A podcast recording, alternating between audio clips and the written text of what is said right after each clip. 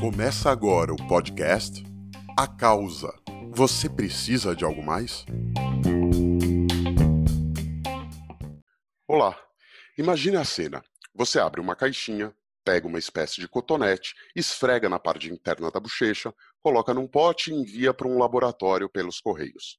O resultado de um teste que irá mostrar sua ancestralidade ou a probabilidade de desenvolver determinada doença. E pronto, seu DNA pode estar sendo explorado por aí. É o fim da privacidade. Mas se isso parece muito distante de você, pensa no seguinte: você vive em uma cidade com muito tráfego ou nasceu completamente desprovido de senso de localização como eu, e aí precisa do Waze e do Google Maps. Para instalar os aplicativos, a gente autoriza tudo que o aplicativo pede. Afinal, é de graça e vai nos ajudar a ir de um lugar para o outro, né? É isso mesmo? É certo? É errado. O que vai ajudar a ir de um lugar para o outro é verdade, quando funciona bem, mas de graça ele não é. Você cedeu o uso do seu perfil de usuário, nome, idade, onde mora, onde trabalha, hábitos de deslocamento para o app. Então, se quisermos usar essas facilidades, temos que nos habituar à perda da privacidade. Imagine esses exemplos associados a sistemas já em uso, como a tal internet das coisas, como a automação das nossas casas para terem luzes ligadas à distância, são casas inteligentes, carros inteligentes, biometria, relógios que ficam medindo nossa frequência cardíaca, qualidade do sono e mandando para uma chamada nuvem digital. Seus dados todos expostos. Mas isso é de todo mal? Não. Esse tipo de perda de privacidade, se avisado com antecedência e transparência, irá apoiar o desenvolvimento de novos produtos e serviços que nos ajudarão ainda mais. Os melhores aliados a vencermos e avançarmos é perceber as tendências, tanto em tecnologias inovadoras quanto em questões morais sobre ética e transparência. São os chamados futuristas. E para isso, nosso convidado de hoje é o Bruno Dreher, especialista em inovação, tecnologias emergentes e negócios disruptivos pela Universidade Hebraica de Jerusalém. Bruno é também cientista de dados e head de inovação na Autopark. Olá, Bruno. Olá, Ricardo, tudo bem? Tudo bem, Bruno. E aí, vamos falar desse. É, é, a gente está falando de vidente, é cartomancia, isso? O que, que é isso, essa história de futurista? Na verdade, é, é o contrário disso. Uh, eu costumo dizer que todos nós somos, de certa forma, um pouco futuristas, né? Uh, nós temos evidências científicas, nós vemos na TV, nós aprendemos na escola, ou até dos nossos pais, que nós precisamos escovar os dentes senão nós vamos ter cáries no futuro. Então, sabendo do que, tendo uma noção do que vai acontecer no futuro, nós tomamos providências e vamos lá escovar os dentes porque não queremos ter cáries. E um futurista de profissão, ele basicamente faz isso, entendendo quais são os padrões de acontecimentos em, em quaisquer áreas, para tentar prever o que vai acontecer para aí poder tomar decisões mais assertivas. E aí, como isso se conecta com o propósito das pessoas? A gente já havia conversado previamente sobre a, gente enveredar por esse caminho. Você tem essa uh, especialização na Universidade de Jerusalém, que isso pode se conectar com uma causa, com um sentido, uma motivação? Na, na verdade, a gente, uh, se a gente parar para pensar no tempo, é, é uma coisa meio estranha, né? Uh, o passado, na verdade, ele não existe. O que existem são lembranças que acontecem no presente. E o futuro também não existe. O que existem são expectativas que acontecem no presente. E, segundo o, o físico brasileiro Marcelo Gleiser, nem o presente não existe. Mas isso é um, é um papo para outro dia. Uou. O que nós fazemos é que nós vivemos preocupados, e a, a palavra preocupação vem exatamente sobre coisas que vão acontecer no futuro, por isso que é pré.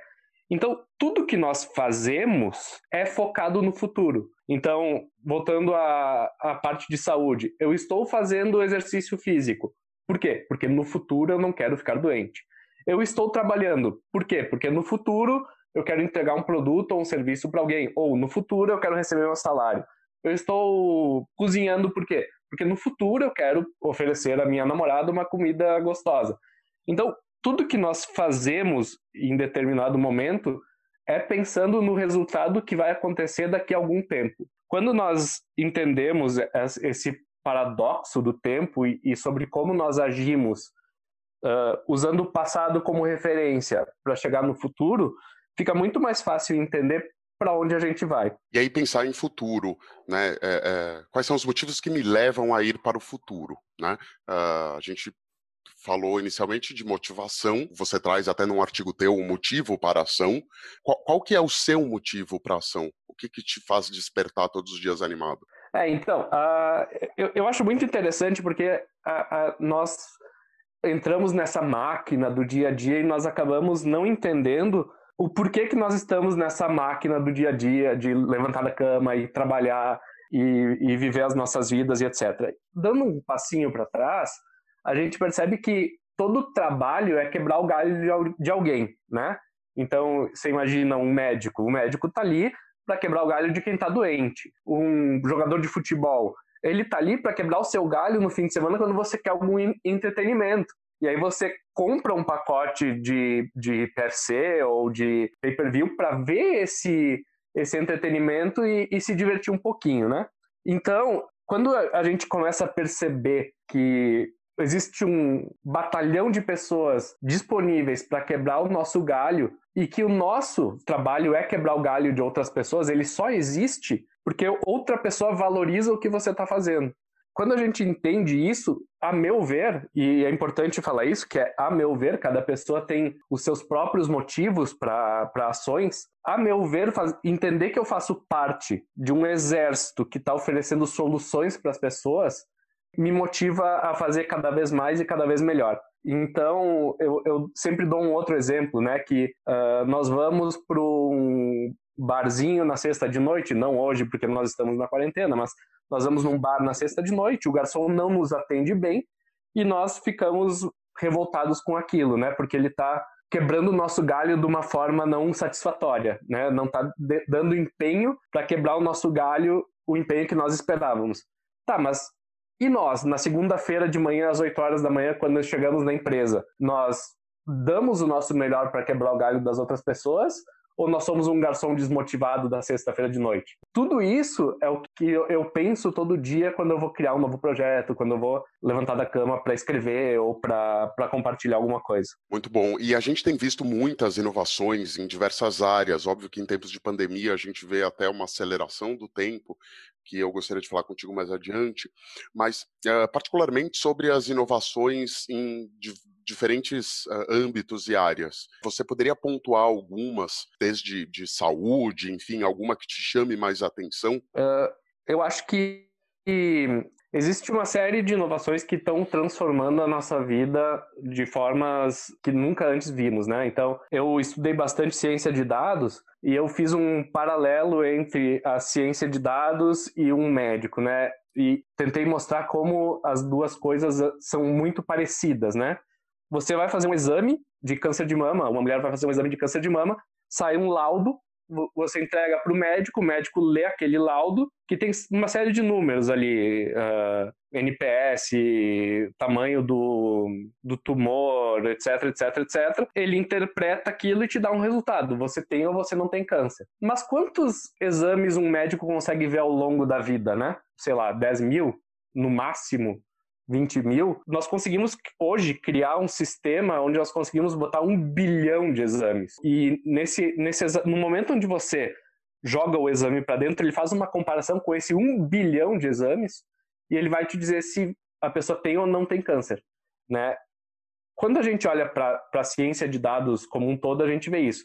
Existe uma série de outras uh, novidades que não são necessariamente tecnológicas, mas elas vão impactar muito a nossa vida como a bioengenharia e biotecnologia, né? Nós podemos hoje uh, mudar o DNA de um embrião antes dele ser antes de uma criança nascer. Então, isso serve para uma série de coisas que, que, que nós consideramos normal, como prevenção de doenças genéticas, que é o que você falou antes, né? Então, eu posso fazer a minha o meu mapeamento genético, fazer um mapeamento genético da minha esposa a gente faz uma, uma fertilização in vitro, pega o DNA desse, desse embrião e com esse DNA nós conseguimos ver exatamente como vai ser esse bebê. E aí nós podemos fazer alterações nessa genética. Então, por exemplo, uma doença de Alzheimer, que ela é, é ela é necessariamente biológica. Nós podemos ver quais são os genes que causam essa doença, inserimos uma bactéria que na, se chama, o nome dessa tecnologia se chama CRISPR. Nós introduzimos uma bactéria que ela faz a edição dessa genética. Então nós podemos pegar uma, um embrião fadado a ter Alzheimer e tirar esse, essa característica genética do, do bebê. Isso é o normal, mas entra uma discussão ética, que é, que é o que você também falou antes, sobre qual é o limite da alteração. Eu posso mudar os olhos do meu filho? Posso com essa tecnologia, mas ela é moral e ética? Eu posso fazer meu filho ficar mais alto? Posso. Mas ela é moral e ética? Eu posso fazer meu filho ter um QI de 150? Posso. Mas é moral fazer isso? Criar uma, uma vantagem competitiva uh, perante os outros? Então, é uma tecnologia com que algumas pessoas falam que é uma caixa de Pandora, uh, e exatamente por isso é uma, é uma tecnologia que vem gerando muita discussão no meio científico sobre para onde a gente vai. É muito legal essa, essa lembrança do que pode ser feito em termos genéticos, até nível assistido de reprodução e tudo mais. E me lembrou bastante a história da, da, da clonagem, né, e da ovelha Dolly, uh, todas as questões morais, religiosas envolvidas nesse assunto e o homem brincando de Deus. Mas hoje que passou o tempo, a gente vê o quanto isso é interessante. A gente não reproduziu os seres humanos e, e, copiou e brincou de clones como tantos filmes de ficção científica, mas a gente ajudou a evoluir numa série de pesquisas para é, é, auxiliar e resolver problemas de doenças graves, é, não é mesmo? Alimentação, alimentação é o é o local onde mais se utiliza essas tecnologias, né? Então você você imagina uma plantação e existem os grãos que, que crescem e os grãos que não crescem. Então, é, no mesmo solo. Então, você pega as características desse grão que cresce e você reproduz essas características, né? É o, é o que a clonagem, né, se chama de transgênico, que é o que nós chamamos de transgênicos, né? Então, normalmente essas, essas inovações uh, biológicas elas são primeiro, obviamente, testadas em laboratório, mas num segundo momento elas vão para a agricultura, né? Que, que a, a, não inserção direta no ser humano faz com que nós possamos conhecer um pouco mais sobre o funcionamento delas.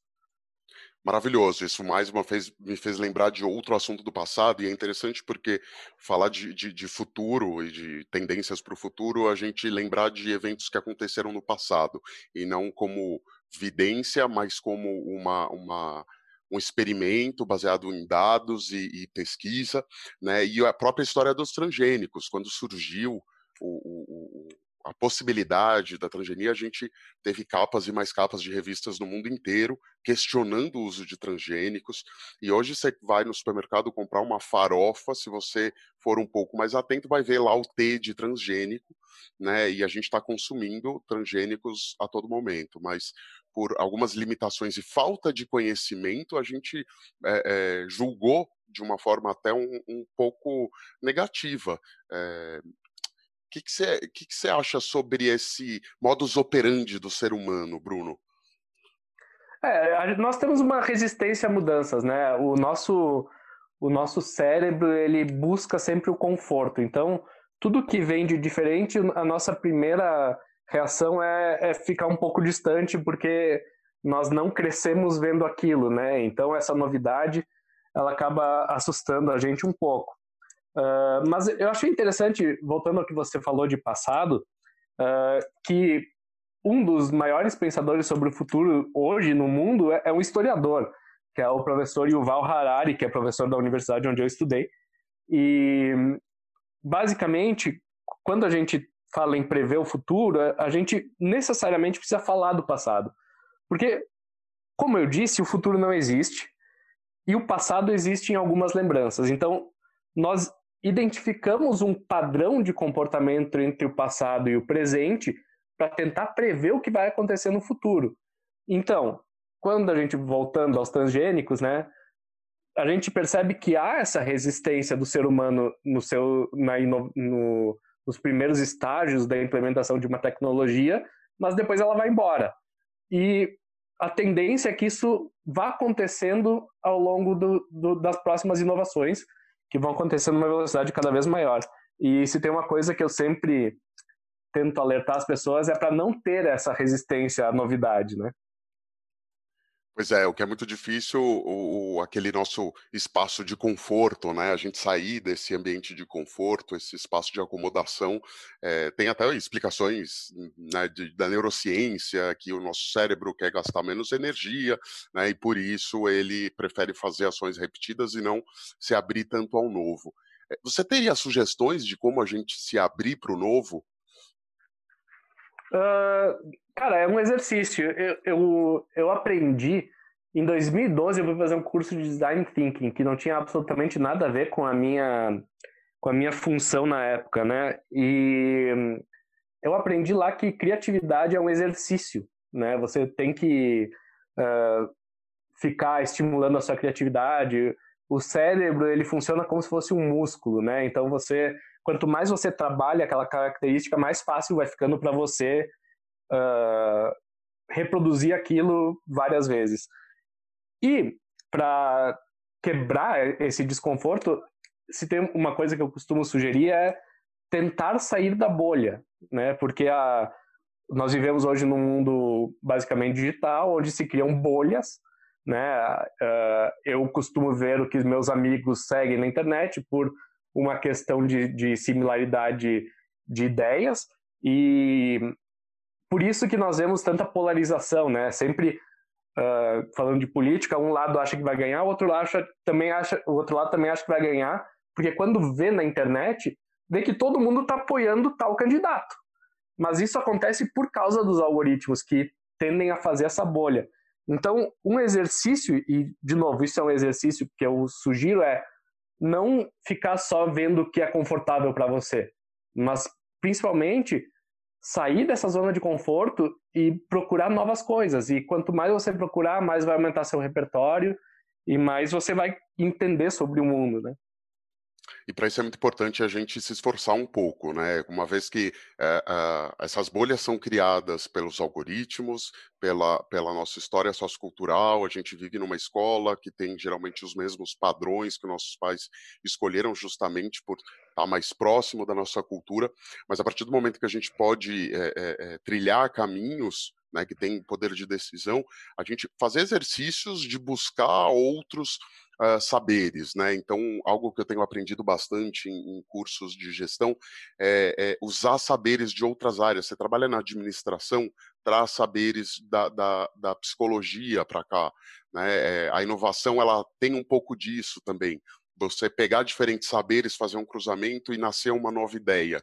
É, tudo isso é muito importante para a gente romper essas barreiras que existem. Teve alguma barreira em particular que você encontrou e que, de, que você consegue notar que você nesse nesse caminhar conseguiu superar, Bruno?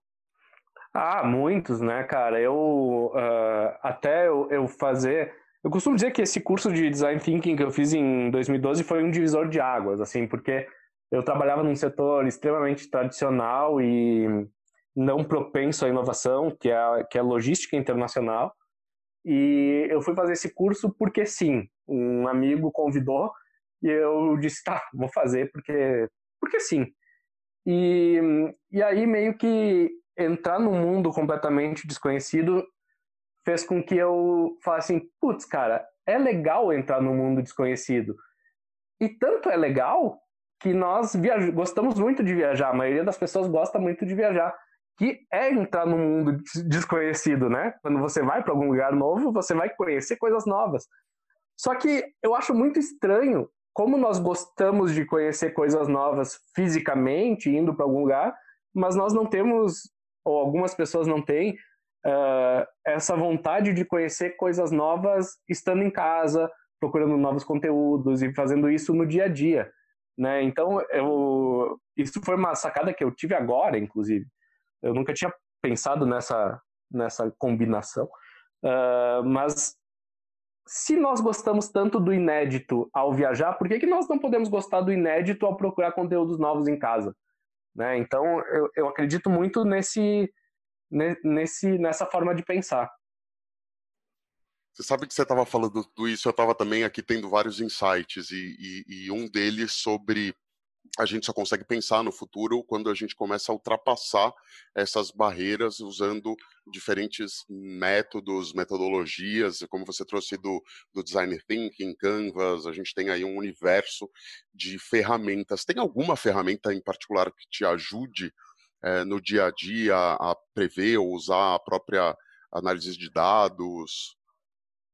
É, eu gosto muito de dados, né? Então eu, eu acho que uh, o, o mundo hoje nos dá uma abundância de dados absurda, né? Então nós podemos ver desde a evolução da população no mundo até as faixas etárias, até quantos anos as pessoas vivem, uh, qual é o nível de pobreza, se está subindo, se está baixando, e etc. E pegando esses dados macro e até trazendo para o micro, a gente consegue identificar essas tendências, né? Então, uma das tendências que eu, um dos trabalhos que eu fiz que foi foi bem interessante porque foi assertivo, foi lá na minha cidade natal. Eu sou de Bento Gonçalves, no Rio Grande do Sul, e é uma cidade que sempre teve um padrão de vida muito elevado. E em 2016 eu comecei a ver uma tendência de piora nessa qualidade de vida, com aumento de desemprego e aumento, consequentemente, aumento de violência. E eu fiz um, um report que eu, que eu acabei entregando para a prefeitura, mostrando que em breve ultrapassaríamos a média brasileira de assassinatos proporcionais, né, a, a cada 100 mil habitantes. E por quê? Porque a, a curva de assassinatos do Brasil crescia numa razão, era uma, quase uma linha reta. Enquanto isso, a, o ângulo de crescimento dos homicídios em Bento Gonçalves era muito maior.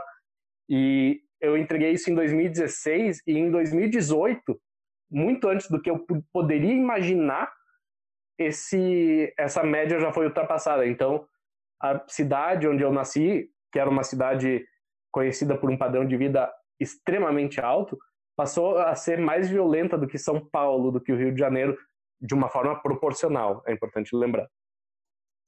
É, o, o, interessante e o bacana desse tipo de tendência e, e, e a, a, brincadeira do futurismo é trazer uh, a possibilidade de você uh, mudar algo que está se mostrando uh, que vai acontecer de qualquer forma. Às vezes, num período menor, a gente tem visto isso muito na pandemia, né? Quando vai se dar o, o, pico do coronavírus, o platô atingiu, desce nos próximos dois meses, e a vacina demora um ano, mas não, em outubro vai estar pronta.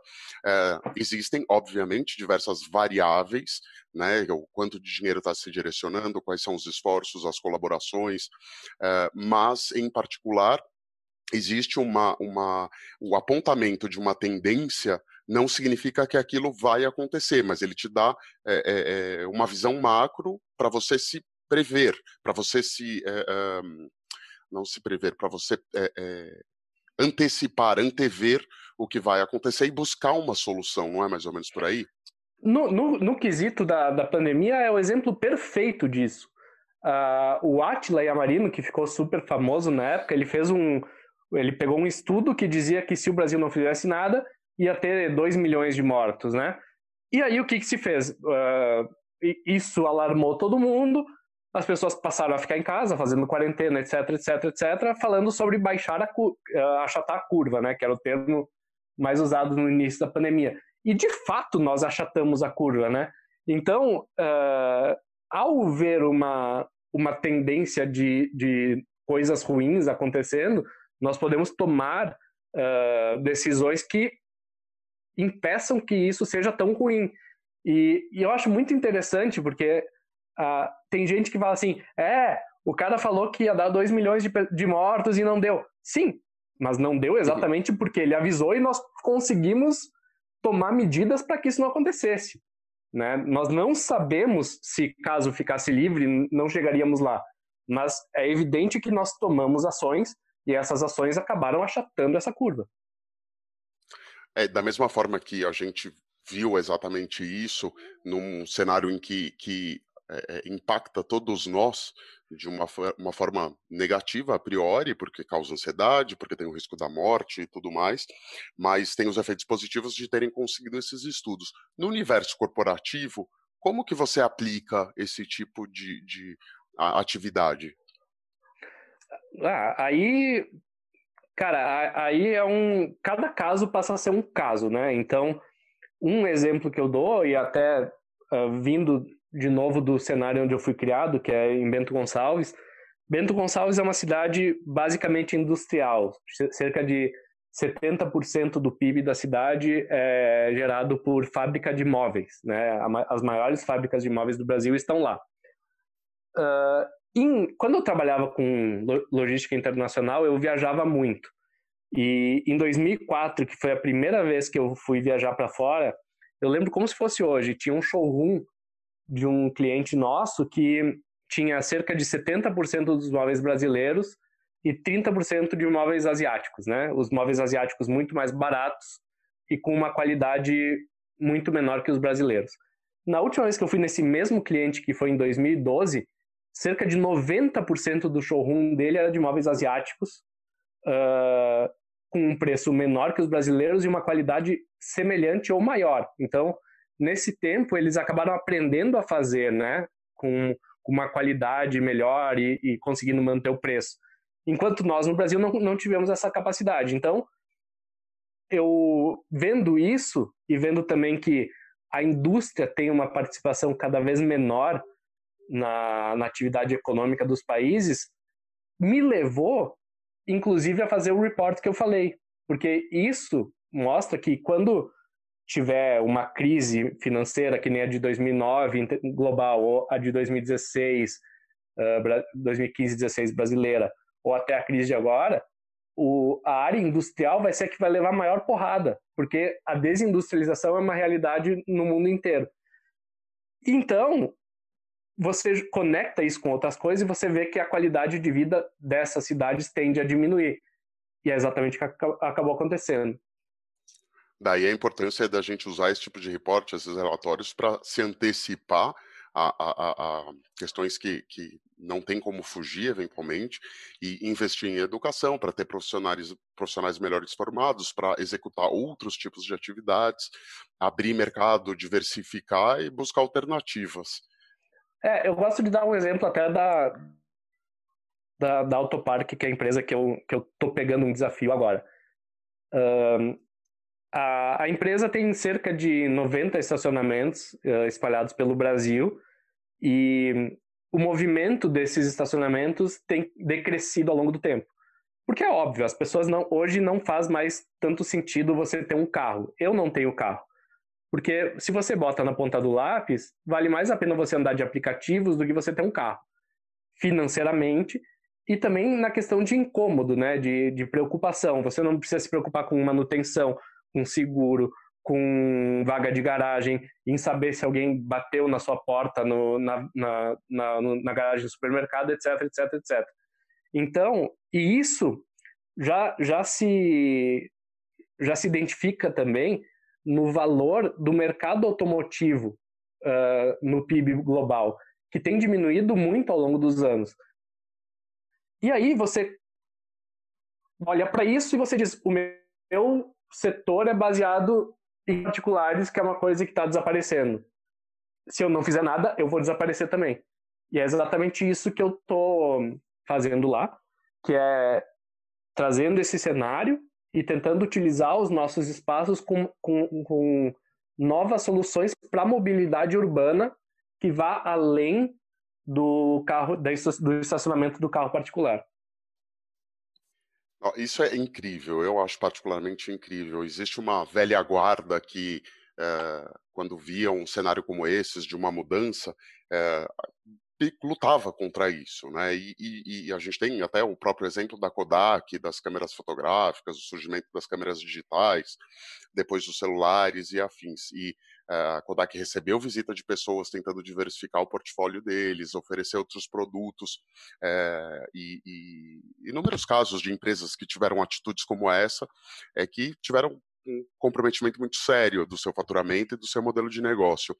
É, mas hoje em dia a gente vê que existe uma geração que está muito mais atenta a isso e ao invés de ignorar essas tendências, está tentando criar. Quando você falava, eu me lembrei da própria Toyota, né, que no Japão está fazendo modelos de, de é, tá consciente do, do, da diminuição do consumo de carros, de automóveis, e está criando modelos alternativos. Esse seu trabalho na Autopark, acredito que está indo também por esse caminho, né, das empresas abrirem os olhos para isso e ao invés de lutarem contra, diversificarem. É, exatamente. A, a, GM, a General Motors, é uma, é uma empresa onde um, alguns amigos fizeram uma, um trabalho de consultoria para eles faz cerca de oito, nove anos. E o, o principal, a principal frase da consultoria era General Motors tem que ser General Mobility. Né? A ideia era troquem, troquem o nome da empresa de vocês. A premissa era vocês têm que trocar inclusive de nome, porque já lá atrás se via essa tendência de não utilização mais do carro ao longo do tempo. E se dá um passo para trás e, e tenta se entender qual é o serviço que o seu produto presta para as pessoas. Por que, que as pessoas compram um carro? Né? E aí você chega na conclusão de que a maior parte das pessoas compra um carro por mobilidade. Então, pensa em outras alternativas para a mobilidade. Você mantém a sua inteligência no mesmo serviço, mas oferecendo produtos diferentes. E foi muito engraçado porque o Lourenço, Lourenço Bustani é um é o fundador da Mandala e grande amigo meu, ele foi expulso da, da GM quando ele ofereceu quando ele apresentou esse report. E algumas semanas depois, a Volkswagen anunciou que ia fazer bicicletas. E aí a GM ligou para ele e disse assim: "Cara, volta para terminar". e aí é. ele voltou. voltou e terminou o trabalho que ele tinha, a sugestão dele. E ano passado a GM anunciou uh, essa reestruturação de General Motors para General Mobility. Então, uh, mesmo tendo demorado um tempo considerável, uh, chegou uma hora que a ficha caiu, né? É, a Mandala, você falou dela, tem, para quem quiser pesquisar, tem relatórios fantásticos, tem um recente sobre a pandemia é, e os impactos dela nos diferentes setores, em particular de um setor que eu gosto muito, que é o terceiro setor, muito interessante, vale a pena entrar no site deles e ver. É, e fora do âmbito das automobilísticas, me lembrei também da, da bandeira da Mastercard, que tem feito um movimento de tirar o card do, do, do logo, né, e ficar... Uh, uh, o master e mudar o logo e tirar o nome e deixar só as, as duas bolinhas, né, a vermelha e a outra, é, justamente porque eles estão entendendo o, o, o, processo de as pessoas não usarem o cartão, o plástico né, do cartão, terem os dispositivos móveis, os celulares, os relógios inteligentes que podem fazer esse papel de pagar é um processo muito legal e isso nos mostra que sair da caixa é fundamental, né, Bruno? É, o, o, o que é mais legal é que exemplos como a Kodak, e aí a gente volta ao que a gente estava falando desde o início, que é o seguinte, a gente aprende com o que aconteceu no passado e tenta não repetir os mesmos erros. Eu costumo falar, tem aquela máxima, né, de errar é humano, persistir no erro é burrice, e aí eu, eu anexei uma terceira frase que é aprender com o erro dos outros é ser inteligente, né? Então, o, o que é interessante de nós vivermos nessa era da, da, da informação é que nós, hoje, nós temos a informação que, por exemplo, a Kodak não tinha, né? Sobre, cara, se não inovar, as empresas se ferram e etc, etc, etc. E um, um outro exemplo que eu gosto de trazer, que é muito mais do nosso dia a dia, é a editora Abril.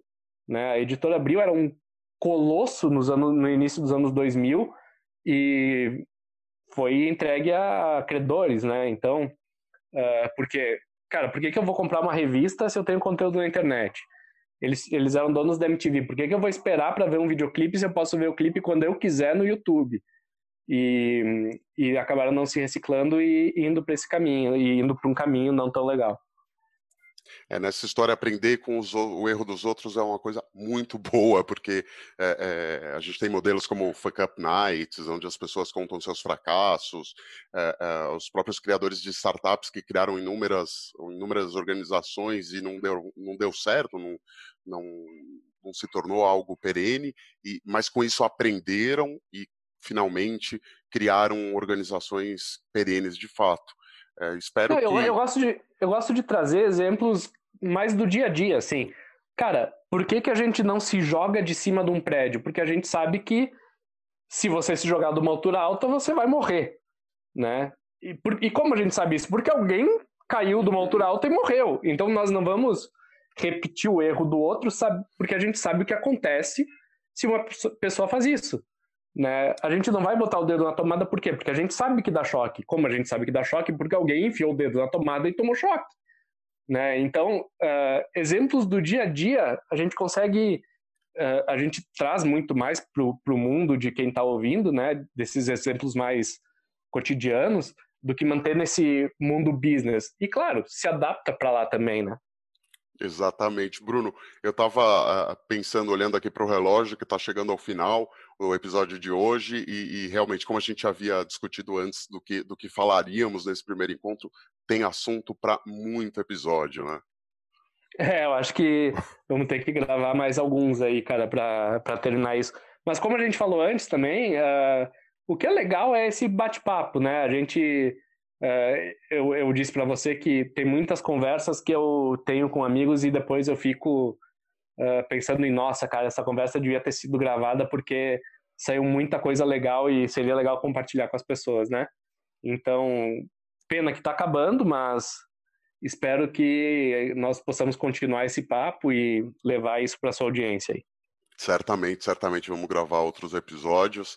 É, por hoje a gente fica por aqui. Eu espero que esse esse bate-papo, como o Bruno falou, tem ajudado a, criar insights dentro de você para outras conversas, para outras conversas que deveriam e mereceriam ser gravadas. Bruno, muito obrigado pela sua participação. Uh, quem quiser saber um pouquinho mais sobre o seu trabalho, pode te procurar por onde? Me procura no Instagram, que é bruno.dreyer, que, que se escreve que nem o conhaque, D-R-E-H-E-R. E não é coincidência, tá? Só fazendo um parênteses, o conhaque foi criado pela minha família há muitos anos. Uh, já não é mais, a empresa já não é mais da família, mas o, o sobrenome é esse exatamente por isso. Então, uh, me sigam lá no Instagram, bruno.dreyer, e eu estou postando lá diariamente sobre inovação, sobre tecnologia e, enfim, sobre esses assuntos que nós conversamos aqui. Para usar o velho slogan, se deu duro, tome um Dreyer. Vamos Se deu duro, tome um Dreyer. tá certo, Bruno. Muito obrigado. Um grande abraço. Eu que agradeço, Ricardo. Um abraço.